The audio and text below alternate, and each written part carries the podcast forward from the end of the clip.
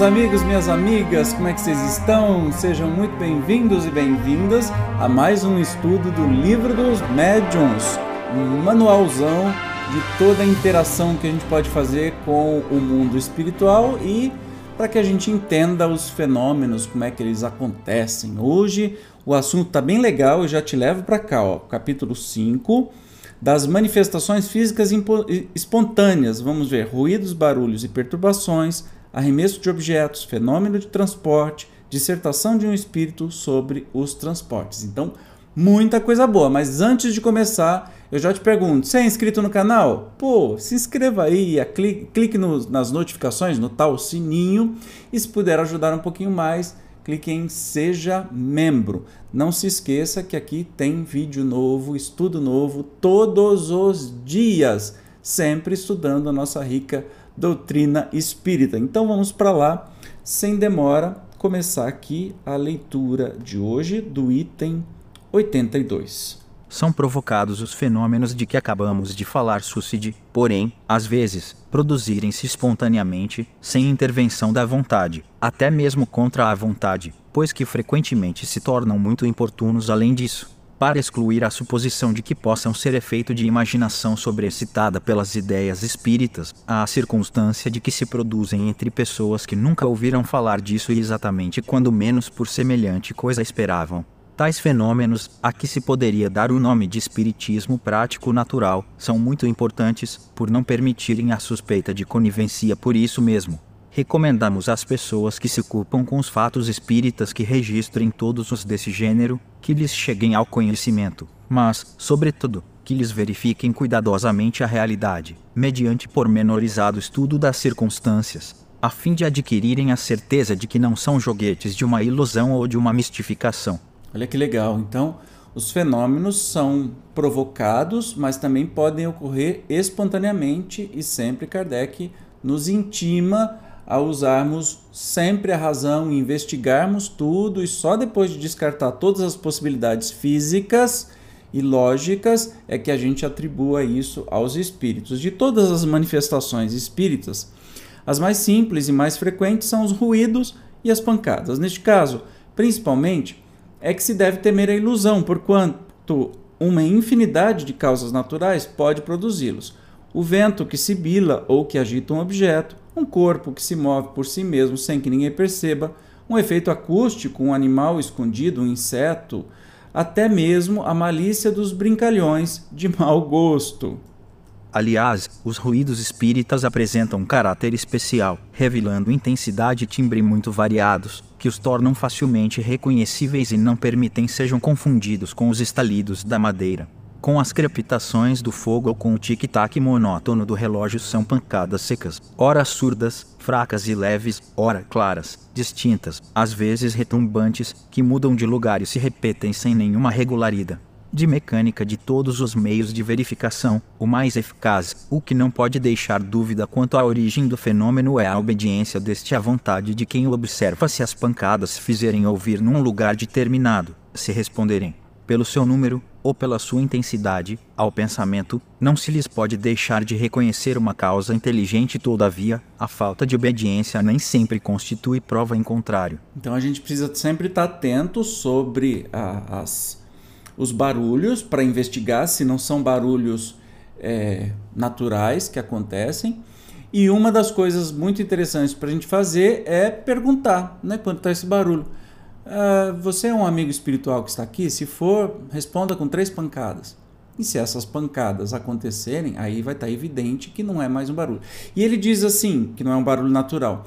E diz assim também que estas pancadas, esses sons, são bem diferentes dos sons que a gente é acostumado a ouvir especialmente nessa época que não tinha eletricidade, tinha fogo, então barulho de crepitação, de vento, etc e tal, mas que são barulhos diferentes de tudo aquilo que a gente conhece. E que nem sempre, quando a gente pede, esse barulho vai obedecer, pode ser que é uma manifestação espiritual, mas que não vai nos obedecer. Isso pode acontecer também, tá?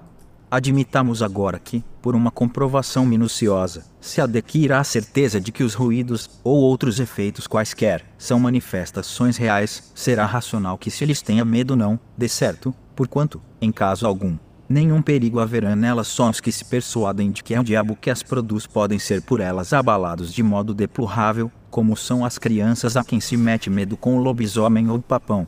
Essas manifestações tomam, às vezes, forçoso é convir, proporções e persistências desagradáveis, causando aos que as experimentam o desejo muito natural de se verem livres delas a este propósito. Uma explicação se faz necessária. Então, é para dizer, né, ele já está aqui tranquilizando que estes ruídos são ruídos, são manifestações que não vai nos ferir, não vai acontecer absolutamente nada. Claro que a gente mantendo o nosso equilíbrio emocional é como se tivesse uma manifestação. Eu lembrei aqui das manifestações contra o lockdown que acontecem aqui na frente da casa do prefeito, que enchem o saco pra caramba. Então podem ser persistentes, podem encher o saco pra caramba mas não vão te fazer mal, além de te irritar e te tirar do sério, tá? E vamos compreender aqui o que ele disse sobre explicação se faz necessária. Dissemos atrás que as manifestações físicas têm por fim chamar-nos a atenção para alguma coisa e convencer-nos da presença de uma força superior ao homem. Também dissemos que os espíritos elevados não se ocupam com esta ordem de manifestações que se servem dos espíritos inferiores para produzi-las, como nos utilizamos dos nossos serviçais para os trabalhos pesados, e isso com o fim que vamos indicar. Alcançado esse fim, cessa a manifestação material, por desnecessária um ou dois exemplos farão melhor compreender a coisa. Então, está é, tá explicando que manifestações físicas espontâneas de barulho, etc. e tal, nunca virão dos espíritos evoluídos ou dos bons espíritos. Sempre é de espíritos maus ou zombeteiros muito próximos da matéria, né? Aí ele vai, vai, vão dar um ou dois exemplos. Há muitos anos, quando ainda iniciava meus estudos sobre o espiritismo, estando certa noite entregue a um trabalho referente a esta matéria, pancadas se fizeram ouvir em torno de mim durante quatro horas consecutivas. Era a primeira vez que tal coisa me acontecia. Verifiquei não serem devidas a nenhuma causa acidental ou física, mas na ocasião foi só o que pude saber. Por essa época, tinha eu frequentes ensejos de estar com um excelente médium escrevente. Quem nos está falando isso é o Kardec, tá, gente? No dia seguinte, perguntei ao espírito, que por seu intermédio se comunicava, qual a causa daquelas pancadas era. Respondeu-me-lhe, o teu espírito familiar que te desejava falar que queria de mim respi. Ele está aqui. Pergunta-lhe, tendo o interrogado, aquele espírito se deu a conhecer sob um nome alegórico. Vim a saber depois, por outros espíritos, que pertence a uma categoria muito elevada e que desempenhou na Terra importante papel, apontou erros no meu trabalho, indicando e as linhas onde se encontravam. Deu-me o e sabia os conselhos e acrescentou que estaria sempre comigo e atenderia ao meu chamado todas as vezes que o quisesse interrogar a partir de então, com efeito. Esse espírito nunca mais me abandonou, dele recebi muitas provas de grande superioridade e sua intervenção benévola e eficaz me foi manifestar, assim nos assuntos da vida material, como no tocante às questões metafísicas. E olha que interessante, desde a nossa primeira entrevista, as pancadas cessaram. De fato, que desejava esse espírito? Pôr-se em comunicação regular comigo, mas para isso precisava me avisar. Dado o explicado aviso, estabelecidas relações regulares, as pancadas não se, se tornaram inúteis, daí o cessarem. O tambor deixa de tocar para despertar os soldados logo que estes se acham todos de pé. A gente viu isso no que é o Espiritismo, que é um relato de que Kardec, que não era médium de efeito, é, de efeito físico, não era médium que ele se comunicava, ele se utilizava de outros médiums, claro que intuitivamente era, mas não ostensivo. Então ele precisava de outros médiums para constituir né, a doutrina espírita. E que a primeira vez que aconteceu, ele escutou, tá vendo? Um relato dele, quatro horas de pancadas e aí, no outro dia, como ele ia conversar com um médium, ele perguntou quem era que estava lá. E o espírito deu um nome qualquer, porque espírito evoluído não, não precisa de nome nenhum. Então, sempre quando tem uma comunicação, você vai receber uma comunicação espírita e o espírito dá um nome pomposo, desconfie, certamente não é ele. Então, esse espírito evoluído, que é um espírito familiar de Kardec e um dos seus tutores, né, guias, é, deu um nome qualquer e disse que queria trabalhar com ele e queria chamar a atenção dele, porque tem algumas coisas que Kardec estava escrevendo que não estavam muito de acordo com os espíritos, então eles queriam trabalhar junto. Quando Kardec conversou com ele, via intermédio do médium, determinaram aí as suas comunicações e essas pancadas acabaram porque não serviam é, para mais absolutamente nada. Né?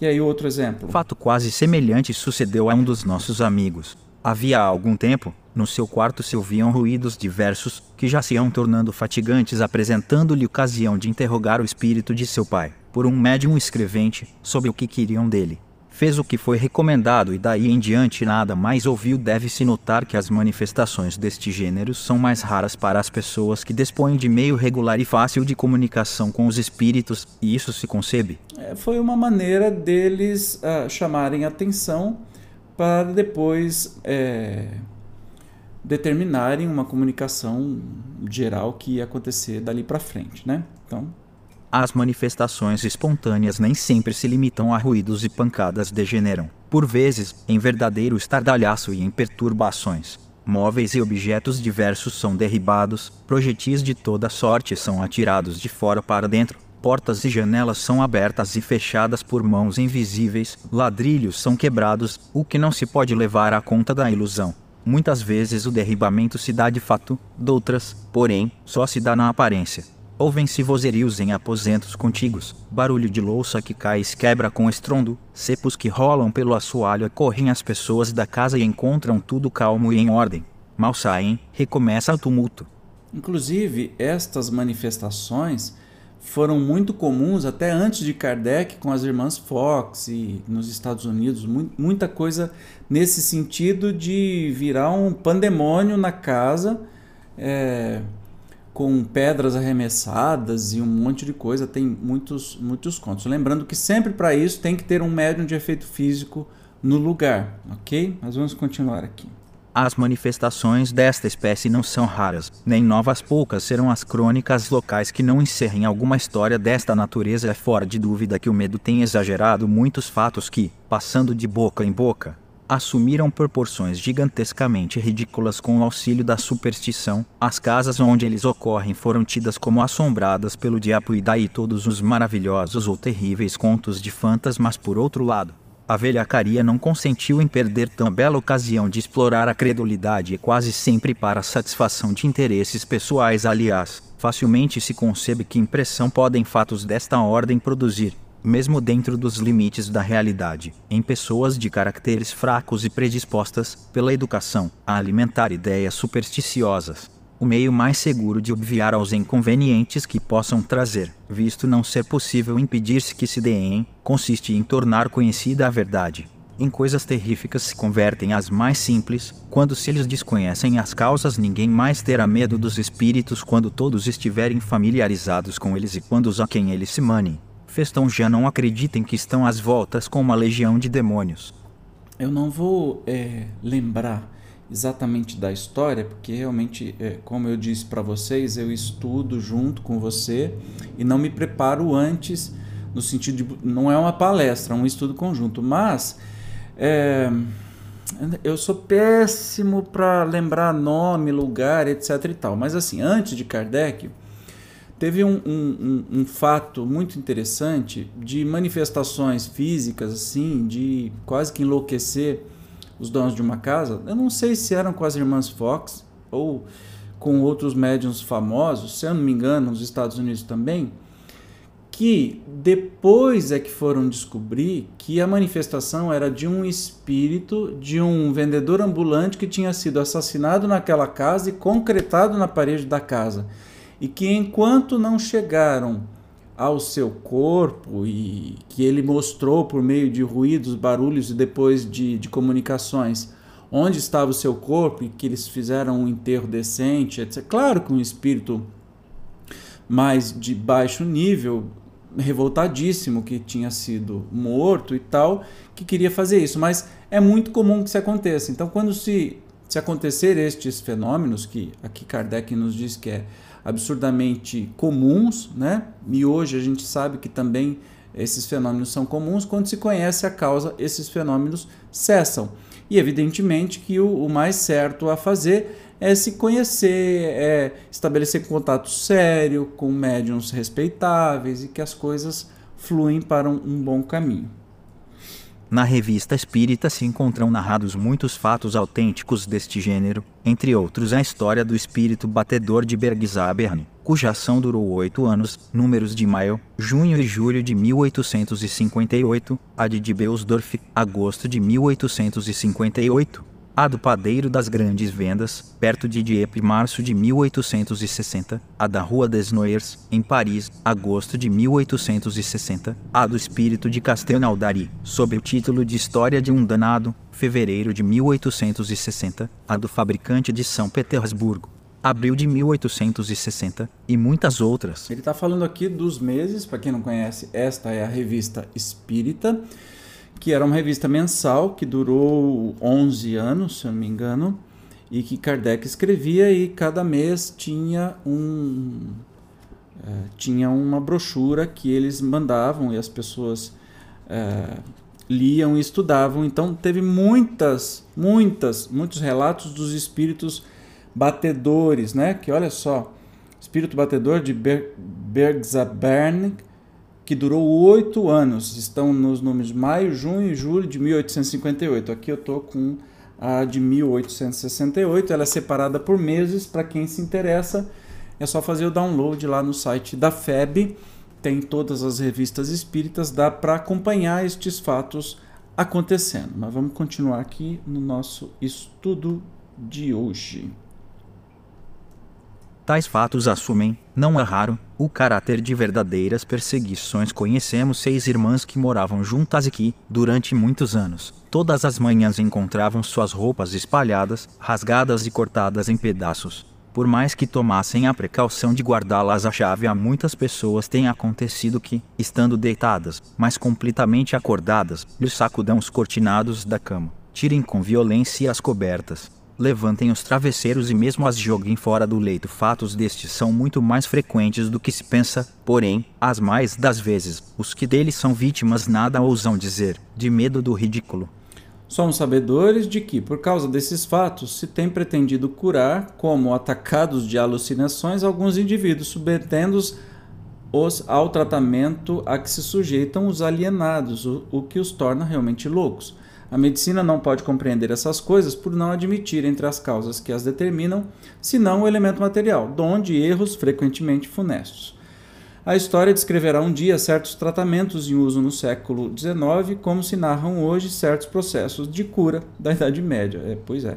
Admitimos perfeitamente que alguns casos são obra da malícia ou da malvadez. Porém, se tudo bem averiguado, provado ficar que não resultam da ação do homem, deve-se a convir em que são obra ou do diabo, ou como dirão uns, ou dos espíritos, como dizemos nós. Mas de que espíritos? Então, será que isso está acontecendo com você? É, comente aqui, tá? Porque isso não é vergonha nenhuma, não é problema nenhum, muito pelo contrário, é uma experiência interessante que você provavelmente vai conseguir resolver e não precisa ficar assustado de jeito nenhum, tá? Podemos resolver.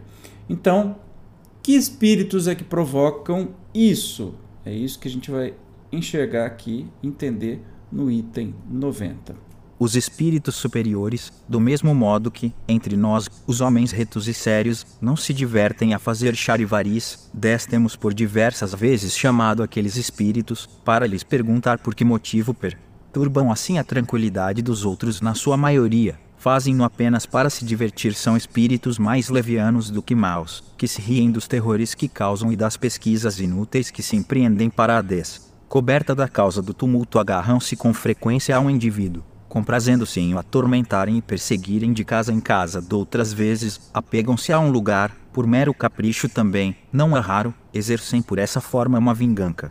Como teremos ocasião de ver, Vingança, Zezinho, é vingança. Eu não, não sei ensinar ele a ler ainda, mas enfim. Então, são espíritos muito mais levianos do que maus. Então, primeiro, não há nada que se preocupar se isso estiver acontecendo com você. Né? O que eles se divertem é ver você morrendo de medo. Se você não liga, provavelmente isso não vai continuar a acontecer. Em alguns casos, mais louvável é a intenção a que cedem procuram chamar a atenção e pôr-se em comunicação com certas pessoas, quer para lhes darem um aviso proveitoso, quer com o fim de eles pedirem qualquer coisa para si mesmos. Muitos temos visto que pedem para esses outros que solicitam o cumprimento, em nome deles, de votos que não puderam cumprir, outros, ainda, que desejam, no interesse do próprio repouso, reparar uma ação má que praticaram quando vivos. Olha que coisa interessante. Então, a partir daí, a gente começa entender que a melhor forma da gente lidar com essas manifestações é o amor. Né? A partir do momento que você reconhece essas manifestações e que isso está perturbando, você emitir pensamentos amorosos para esse espírito, dizendo assim: olha, não precisa fazer isso.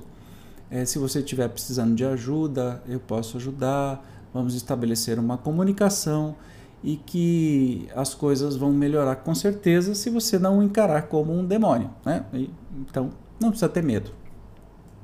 Em geral, é um erro ter-se medo. A presença desses espíritos pode ser importuna porém não perigosa concebe-se, aliás, que toda a gente deseja ver-se livre deles, mas, geralmente, as que isso desejam fazem o contrário do que deveriam fazer para consegui-lo se se trata de espíritos que se divertem, quanto mais a sério se tomarem as coisas, tanto mais eles persistirão, como crianças travessas que tanto mais molestam as pessoas quanto mais estas se impacientam, e que metem medo aos poltrões se todos tomassem o alvitre sensato de rir das suas partidas, eles acabariam por se cansar e ficar quietos. Olha que interessante. Conhecemos, então, ó, não precisa ter medo, não é perigoso. Conhecemos alguém que, longe de se irritar, os excitava, desafiando-os a fazerem tal ou tal coisa, de modo que ao cabo de poucos dias não mais voltavam. Ah, que legal isso, gente. Eu não tinha lembrado disso. Porém, como dissemos acima, alguns aqui assim procedem por motivo menos frívolo, daí vem que é sempre bom saber se o que querem se pedem qualquer coisa. Pode-se estar certo de que, satisfeitos os seus desejos, não renovarão as visitas. O melhor meio de nos informarmos a tal respeito consiste em evocarmos o espírito por intermédio de um bom médium escrevente pelas suas respostas. Veremos imediatamente com quem estamos às voltas e obraremos de conformidade com o esclarecimento Lido se se trata de um espírito infeliz, manda a caridade que lhe dispensemos as atenções que mereça se é um engraçado de mau gosto, podemos proceder desembaraçadamente com ele se um malvado Devemos rogar a Deus que o torne melhor qualquer que seja o caso. A prece nunca deixa de dar bom resultado às fórmulas graves de exorcismo. Essas os fazem rir. Nenhuma importância eles ligam sendo possível entrar em comunicação com eles. Deve se sempre desconfiar dos qualificativos burlescos ou apavorrantes que dão a si mesmos, para se divertirem com a credulidade dos que acolhem como verdadeiros tais qualificativos. Entendeu? Isso eu aprendi no meu, no meu trabalho mediúnico que eu fazia. Agora nós estamos em pandemia, não tem jeito de fazer, mas lá no GEOL, Grupo Espírito Vale de Luz, que é amor. Conversar com o amor. O espírito chegava muito alterado, muito raivoso, com e com o amor que era tratado, muitos desses eram até ficavam até surpresos com o amor e respeito que a gente os tratava, que o, não a gente, eu, mas quem estava lá falando com ele. E esse é o segredo, entendeu? Não tem perigo, quem não está falando isso é Kardec, não tem perigo que a gente possa sempre tratá-los com carinho, com amor, não dá errado. Esse negócio de fazer exorcismo, essas baboseiras tudo, eles morrem de rir. Né? Isso é coisa para filme, não funciona. O que funciona é que são pessoas. E pessoas que estão carentes de alguma maneira. E quando você, de coração, não só automaticamente, mas de coração, conversa com eles, mesmo que mentalmente, ou até verbaliza, de uma maneira verdadeira e amorosa, a gente os desarma. Do mesmo jeito que a gente faria com uma pessoa aqui no mundo. Nada resiste ao amor, gente. Nada resiste ao amor. Nos capítulos referentes a lugares assombrados e obsessões, consideraremos com mais pormenores esse assunto e as causas da ineficácia das preces em muitos casos. Então, nós temos muito para estudar daqui para frente. Estes fenômenos, conquanto operados por espíritos inferiores, são com frequência provocados por espíritos de ordem mais elevada, com o fim de demonstrarem a existência de seres incorpóreos e de uma potência superior ao homem a repercussão que eles têm, próprio temor que Cao chamam a atenção e acabaram por fazer que se rendam os mais incrédulos Dulos acham estes mais simples lançar os fenômenos a que nos referimos à conta da imaginação. Explicação muito cômoda e que dispensa outras todavia, quando objetos vários são sacudidos ou atirados à cabeça de uma pessoa. Bem complacente imaginação precisaria ela ter para fantasiar que tais coisas sejam reais, quando não são. Ah, lembrando que ele diz, o Kardec nos, nos, nos diz assim, que quando está acontecendo essas manifestações, para a gente procurar um médium é, escrevente ou até um médium que faz pelo processo de incorporação converse para poder querer entender o porquê que esse espírito está fazendo isso, tá? Desde que se nota um efeito qualquer, ele tem necessariamente uma causa. Se uma observação fria e calma nos demonstra que esse efeito independe de toda a vontade humana e de toda a causa material, se demais nos dá evidentes sinais de inteligência e de vontade livre, que constitui o traço mais característico, forçoso será atribuí-lo a uma inteligência oculta. Que seres misteriosos são estes? É o que os estudos espíritas nos ensinam do modo menos contestável pelos meios que nos facultam de nos comunicarmos com eles.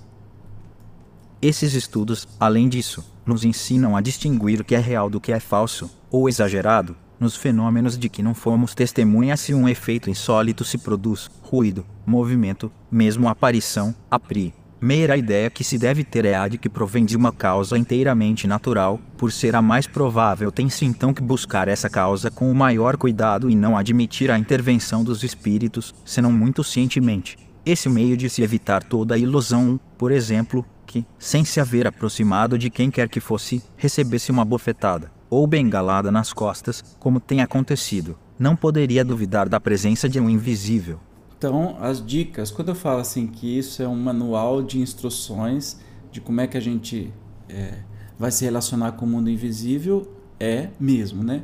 As dicas que ele está falando. Primeiro, tem que saber se é causa natural, que a maioria das vezes é causa natural. Cada um deve estar em guarda não somente contra narrativas que possam ser, quando menos, acoimadas de exagero, mas também contra as próprias impressões cumprindo não atribuir origem oculta a tudo que não compreenda uma infinidade de causas muito simples e muito naturais pode produzir efeitos à primeira vista estranhos e seria verdadeira superstição ver por toda parte espíritos ocupados em derribar móveis, quebrar louças, provocar, enfim, as mil e uma perturbações que ocorrem nos lares, quando mais racional é atribuí-las ao desazo. Então, primeiro, de novo, causas naturais. A gente tem que se certificar que não é qualquer coisa que é dos espíritos, não, viu, gente? A grande maioria não é. Então tem que ter a certeza disso. A explicação dada do movimento dos corpos inertes se aplica naturalmente a todos os efeitos espontâneos a que acabamos de passar em revista.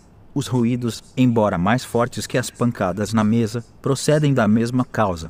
Os objetos derribados ou deslocados o são pela mesma força que levanta qualquer objeto. Há mesmo aqui uma circunstância que apoia esta teoria poder-se-ia perguntar onde, nessa circunstância, o médium. Os espíritos nos disseram que, em tal caso, há sempre alguém cujo poder se exerce a sua revelia as manifestações espontâneas muito raramente se dão em lugares ermos. Quase sempre se produzem nas casas habitadas e por motivo da presença de certas pessoas que exercem a influência, sem que o queiram. Essas pessoas ignoram possuir faculdades mediúnicas, razão por que lhes chamamos médiums naturais são, com relação aos outros médiums, o que os sonâmbulos naturais são relativamente aos sonâmbulos magnéticos e tão dignos como aqueles de observação.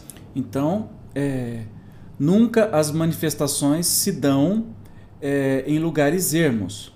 Né? Precisam, lembra, a gente está entendendo então, cada vez mais, que precisam de um médium, mesmo que esse médium não tenha ideia de que seja um médium. E aqui estão chamando de médiums naturais, tá? Então é uma coisa que fica muito, muito clara. Não existe mágica. A intervenção voluntária ou involuntária de uma pessoa dotada de aptidão especial para a produção destes fenômenos parece necessária, na maioria dos casos, embora alguns haja em que, ao que se afigura, o espírito obra por si só, mas, então, poderá dar-se que ele tire de algo fluido animalizado, que não de uma pessoa presente. Isto explica por que os espíritos, que constantemente nos cercam, não produzem perturbação a todo instante primeiro. É preciso que o espírito queira, que tenha um objetivo, um motivo, sem o que nada faz depois, é necessário, muitas vezes, que encontre exatamente no lugar onde queira operar uma pessoa apta a secundá-lo. Coincidência que só muito raramente ocorre se essa pessoa aparece inopinadamente, ele dela se aproveita. Mesmo quando todas as circunstâncias sejam favoráveis, ainda poderia acontecer que o espírito se visse tolhido por uma vontade superior, que não lhe permitisse proceder a seu bel prazer. Pode também dar-se que só lhe seja permitido fazer lo dentro de certos limites e no caso de serem tais manifestações julgadas úteis, quer como meio de convicção, quer como provação para a pessoa por ele visada. Então, essa intervenção pode ser com conhecimento do médium estimulada ou pode ser que o médium nem sabe, tá? É, e para que aconteçam as manifestações é preciso que o espírito queira fazer e que tenha permissão de fazer, né? Então aí a gente entra com a, a permissão divina e também a permissão de espíritos superiores que controlam estes espíritos. Às vezes a intenção é boa, de, de despertar para alguma coisa, de chamar atenção para alguma coisa. Tá? É isso que Kardec está nos falando. A esse respeito, apenas citaremos o diálogo provocado a propósito dos fatos ocorridos em junho de 1860 na rua de Noyer, não sei como é que fala, em Paris. Encontrar-se-ão os pormenores no caso do caso na Revista Espírita, número de agosto de 1860. Então, nós vamos ver aqui, para finalizar o encontro de hoje, um resumo de uma dessas manifestações que aconteceram. Para quem está interessado, busque lá a edição de agosto de 1860 da Revista Espírita. Então, a pergunta que se faz é a São Luís. Quererias ter a bondade de nos dizer se são reais os fatos que se dizem passados na rua de Noyer? Quanto à possibilidade deles se darem, disso não duvidamos. Então, estou perguntando para São Luís se é de fato é, verdadeiro são reais esses fatos, simplesmente a imaginação dos homens os exagerará, seja por medo, seja por ironia. Mas, repito, são reais produz essas manifestações um espírito que se diverte um pouco à custa dos habitantes do lugar. Então, são reais. Haverá na casa alguma pessoa que dê causa a tais manifestações, ou seja, algum médium de efeito físico? Elas são sempre causadas pela presença da pessoa avisada que o espírito perturbador não gosta do habitante do lugar onde ele se acha. Trata então de fazer-lhe maldades, ou mesmo procura obrigá-lo a mudar-se. Perguntamos se entre os moradores da casa alguém há que seja causador desses fenômenos por efeito de uma influência mediúnica espontânea e involuntária, é mais ou menos a mesma pergunta que foi feito antes, né? Necessariamente assim é, pois, sem isso, o fato não poderia dar-se um espírito vive num lugar que lhe é predileto, conserva-se inativo, enquanto nesse lugar não se apresenta uma pessoa que lhe convenha desde que essa pessoa surge. Começa ele a divertir-se quanto pode, Será indispensável a presença dessa pessoa no próprio lugar? Esse é o caso mais comum e é o que se verifica no de que tratas, por isso foi que eu disse que, a não ser assim, o fato não teria podido produzir-se. Mas não pretende generalizar. Há casos em que a presença imediata não é necessária. Sendo é, sempre de ordem inferior esses espíritos, constituirá presunção desfavorável a uma pessoa a aptidão que revele para lhe servir de auxiliar, isso não denuncia uma simpatia para com os seres dessa natureza?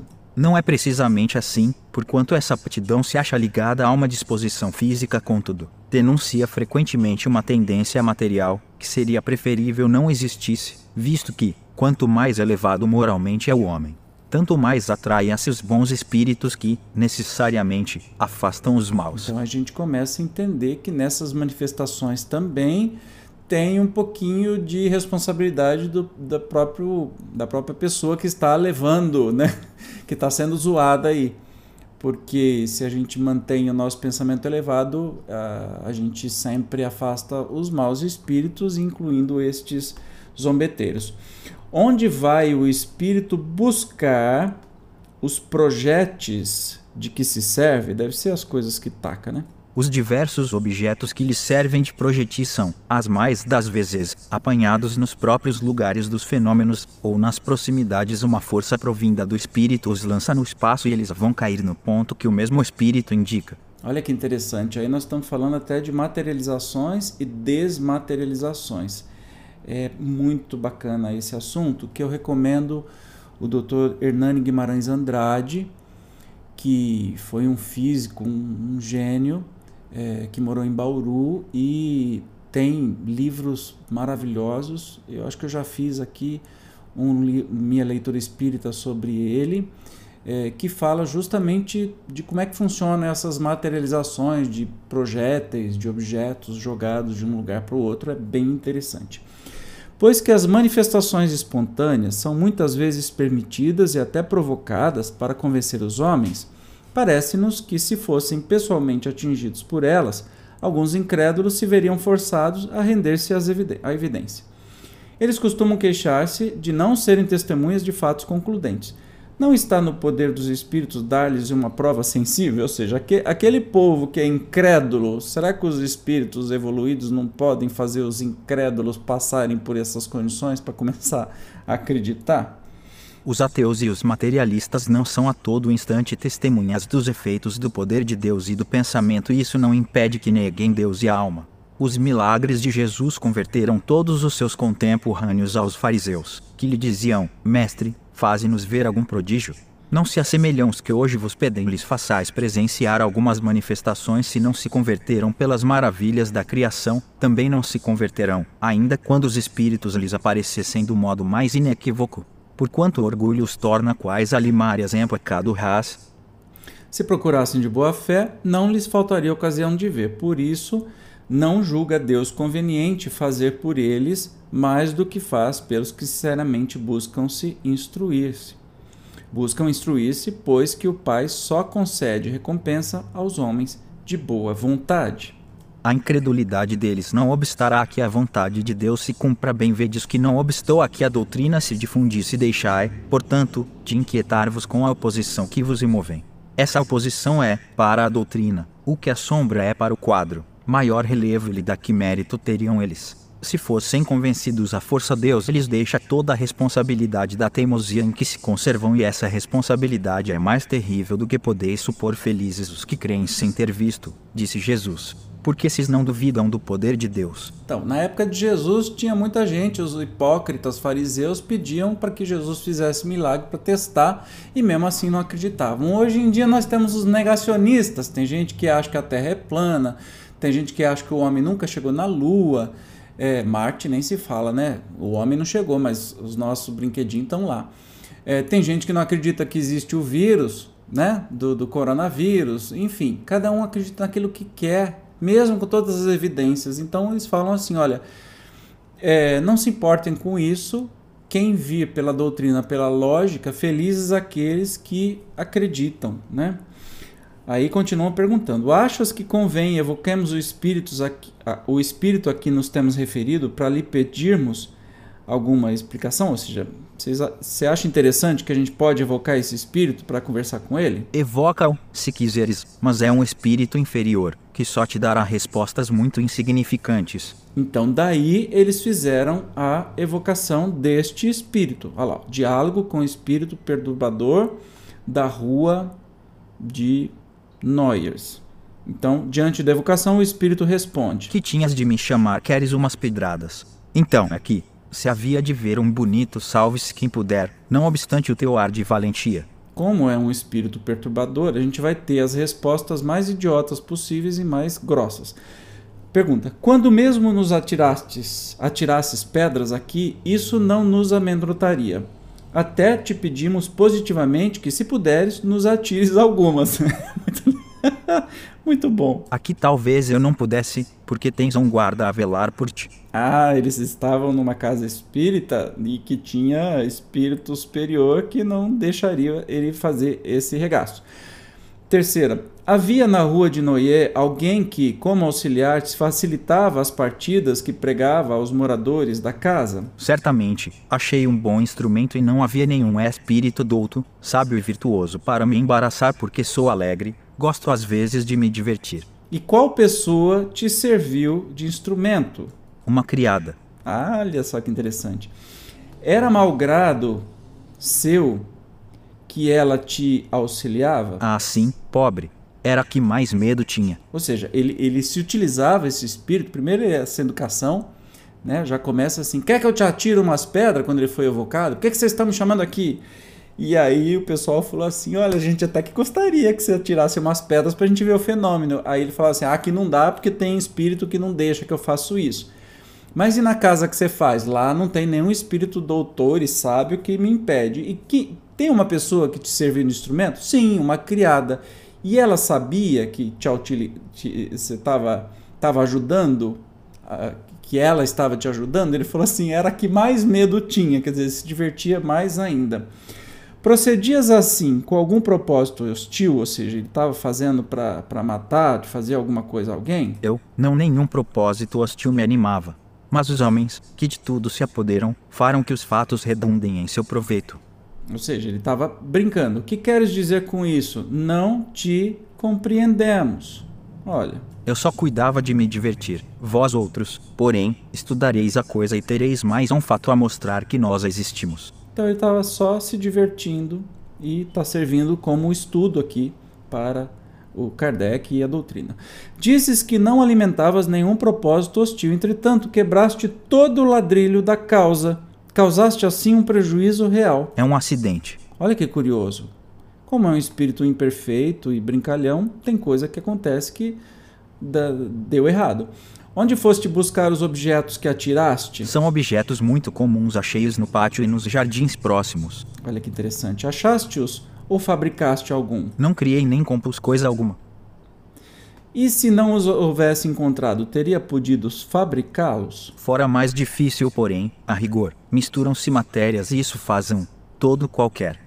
Agora, dize-nos, como os atiraste? Ah, isto é mais difícil de explicar. Busquei auxílio na natureza elétrica daquela rapariga. Juntando a minha, que é menos material, podemos assim os dois transportar os diversos objetos. Ele está falando da, da empregada lá, né? Vais dar-nos de boa vontade, assim o esperamos, algumas informações acerca da tua pessoa? Dize-nos primeiramente se já morreste há muito tempo. Há muito tempo, há bem 50 anos. Então o espírito já tinha morrido fazia 50 anos. Que eras quando vivo? Não era lá grande coisa. Simples trapeiro naquele quarteirão. Às vezes me diziam tolices, porque eu gostava muito do licor vermelho do bom velho Noé, por isso mesmo queria pô-los todos dali para fora.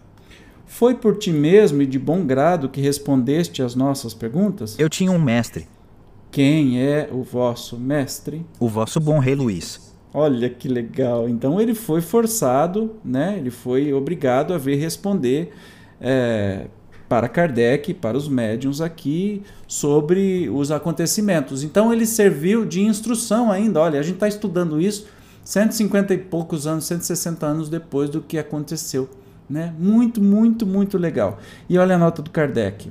Motivou esta pergunta a natureza de algumas respostas dadas, que nos pareceram acima da capacidade desse espírito, pela substância das ideias e mesmo pela forma da linguagem nada, pois, de admirar é que ele tenha sido ajudado por um espírito mais esclarecido, que quis aproveitar a ocasião para nos instruir é este um fato muito comum. Mas o que nesta circunstância constitui notável partícula, idade é que a influência do outro espírito se fez sentir na própria caligrafia. A das respostas em que ele interveio é mais regular e mais corrente. A do trapeiro é angulosa, grossa e irregular, às vezes pouco legível, denotando caráter muito diferente. Mas continuando, o que fazes agora? Você se preocupa com seu futuro? Ainda não. Vaguei eu pensando tão pouco em mim na terra que ninguém roga por mim. Ora, não tendo quem me ajude, não trabalho. Ver-se-á mais tarde quando, quanto se pode contribuir para o progresso e o alívio dos espíritos inferiores por meio da prece dos conselhos. Lembra que eu disse? Basta o amor, basta o amor. A gente ajuda. Até um espírito desse que estava. Era um espírito meio bronco, meio, meio bobão e que ninguém se preocupava com ele, já tinha desencarnado fazia mais de 50 anos, estava se divertindo. É, pronto, acabou. Como te chamavas quando vivo? E ele dá o um nome. Jeanet. Está bem, Jeanne. Oremos por, oraremos por ti. Dize-nos, a nossa evocação te deu prazer ou te contrariou? Antes prazer pois que sois bons rapazes, viventes alegres, embora um pouco austeros, não importa. Ouvistes-me, estou contente. Olha que lindo! O espírito que quebrou o piso da casa, que fez um auê, que deu é, um, um trabalhão danado para os habitantes daquela casa, se agiu de uma criança. é, foi auxiliado por uma criada sem saber que essa criada tinha, essa, essa empregada tinha uh, o ectoplasma pradual, o fluido universal, enfim, e ele com ela fez tudo isso por diversão, porque enquanto vivo era um espírito que também podia fazer isso, tacar pedra na casa das pessoas só para poquentar, porque era revoltado, porque era sozinho, abandonado, e que depois dessa entrevista que foi permitida por um espírito superior, no começo ele chegou contrariado, mas ele gostou até desta entrevista porque é, foram amáveis e carinhosos e ele gostou das pessoas que estavam entrevistando. Não é lindo demais, gente? Não é para ter medo. Os espíritos são pessoas. São pessoas todas com seus problemas, suas dificuldades, com suas carências. E o que a gente vai fazer é justamente conversar com essas pessoas. É assim que funciona o trabalho mediúnico, caso você não tenha feito ainda. E eu aconselho que assim que passar a pandemia, que seja possível que você, se for médium e tem vidência, tem audiência, já viu, presenciou esses fenômenos, que procure um, uma casa espírita séria que façam esse estudo e trabalho da mediunidade, que é lindíssimo de ver. É um ato de amor. Chegamos ao final do nosso estudo de hoje. Não falei que está ficando cada vez mais divertido, mais gostoso? Se você não for inscrito, se inscreva, você já sabe aquela coisa toda. E se puder, é, seja membro e ajude aí, porque a gente tem investimento nos equipamentos, no tempo, enfim, para ajudar a manter este trabalho que é totalmente voluntário. Você vai ser só um colaborador a mais junto comigo. Tá bom? Muito obrigado. Nos encontramos então no próximo estudo do Livro dos Médiuns. Tchau!